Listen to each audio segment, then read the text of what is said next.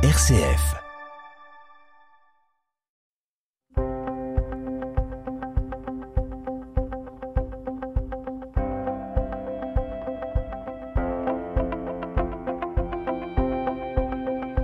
RCF Isère, les histoires du Dauphiné.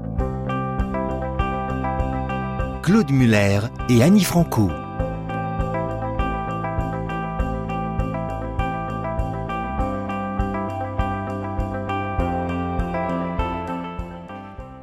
Bonjour Claude. Bonjour Annie.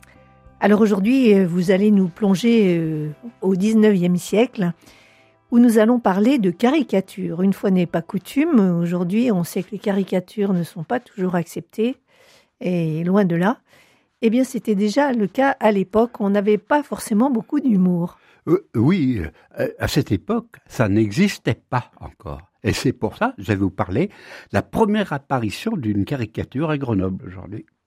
Alors, allons-y. Ça s'est passé en 1832. Oui, le 11 mars euh, exactement.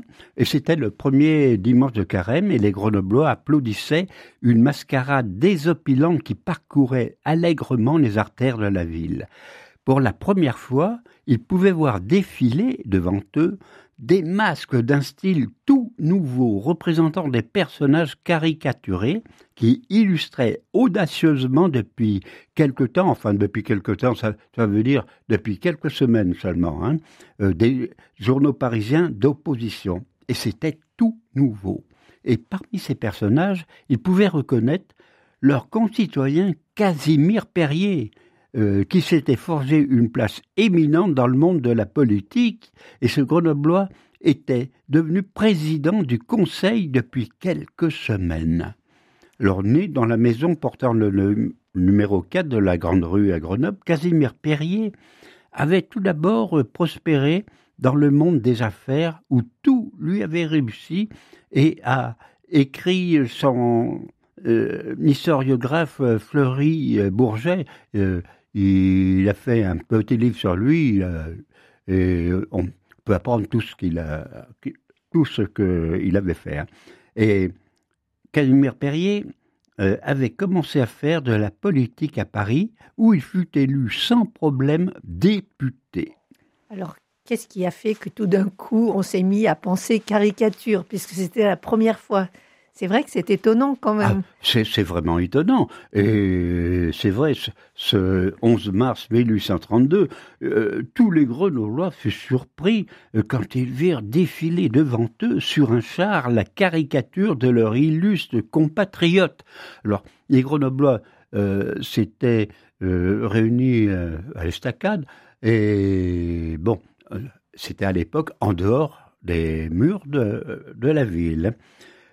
Euh, et j'étais surpris euh, de, voir un char avec une caricature. C'était absolument tout nouveau. Parce qu'il faut dire hein, qu'à cette époque, eh ben, les Grenoblois n'avaient pas la télévision, ils connaissent. Euh, hein, bon, Et puis on respectait plus l'autorité qu'aujourd'hui. Ah, ben, bien sûr, l'autorité, c'est vrai. ils ont été surpris de voir une, des caricatures comme ça. Pour eux, c'était quelque chose de vraiment absolument tout nouveau. Hein. Et, Et est-ce qu'ils aimaient ça, en fait, voir cette caricature? Ah ben, Ils appréciaient? Ah ben, ils ont été surpris tout d'abord. Ah, euh, et puis, puis oui, ça, ça les a amusés. Et, et, et, et, ils, ont, ils ont apprécié ces caricatures. Et leur enthousiasme fut à son comble quand ils découvrirent sur un autre char le roi Louis-Philippe, dissimulé sous les traits d'une poire. Alors, alors à l'époque, c'était impensable, incroyable, c'était inouï. Hein et décidément, euh, plus rien n'arrêtait les humoristes impertinents. Et si ce défilé bon enfant plut beaucoup aux Grenoblois, il n'en fut pas de même pour le préfet Maurice Duval, qui n'admit pas qu'on puisse ainsi caricaturer le roi et son président du Conseil. C'était inimaginable à l'époque. C'était non. Alors là, c'était quelque chose euh, qu'il fallait absolument arrêter. C'était épouvantable pour lui. Voilà, ça l'est encore aujourd'hui, hein, souvent. Alors donc, qu'est-ce qu'il a fait, ce préfet, puisqu'il trouvait ça inadmissible? Eh, eh, bien oui, à 14 heures, le cortège burlesque qui avait euh, été ovationné sur l'esplanade noire de monde s'apprêtait à pénétrer à l'intérieur de l'enceinte fortifiée de la ville par la porte de France.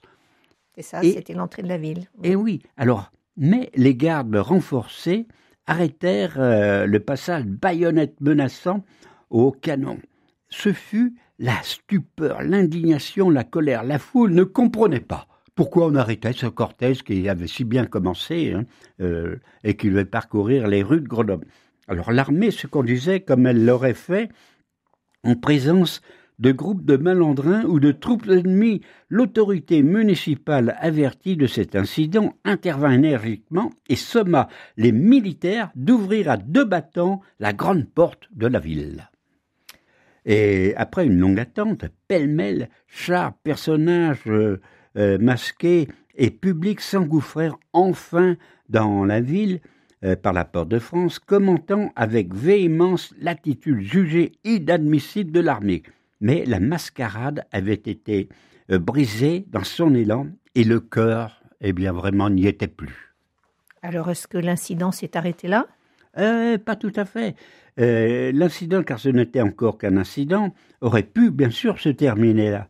Mais c'était alors euh, la coutume de clore la journée carnavalesque par des feux de joie et surtout le soir par un grand bal public, un grand bal gratuit où toutes les générations de, Grenoblois se retrouvaient, s'amusaient tout ça, parce que on s'amusait pas beaucoup à l'époque et c'est l'occasion vraiment de s'amuser parce que il n'y avait pas comme de nos jours des, des balles, des fêtes, et la télévision, ça n'existait pas.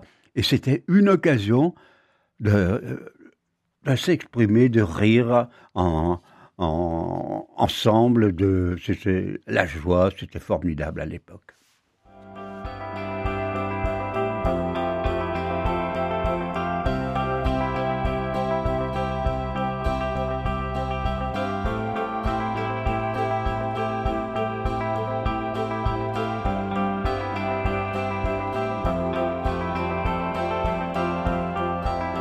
RCF Isère, les histoires du Dauphiné, Claude Muller et Annie Franco.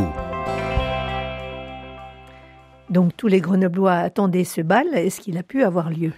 Eh bien, euh, redoutant des débordements déplacés, le préfet fit imprimer en toute hâte et appliquer partout des affichettes interdisant aux Grenoblois de danser ce soir-là.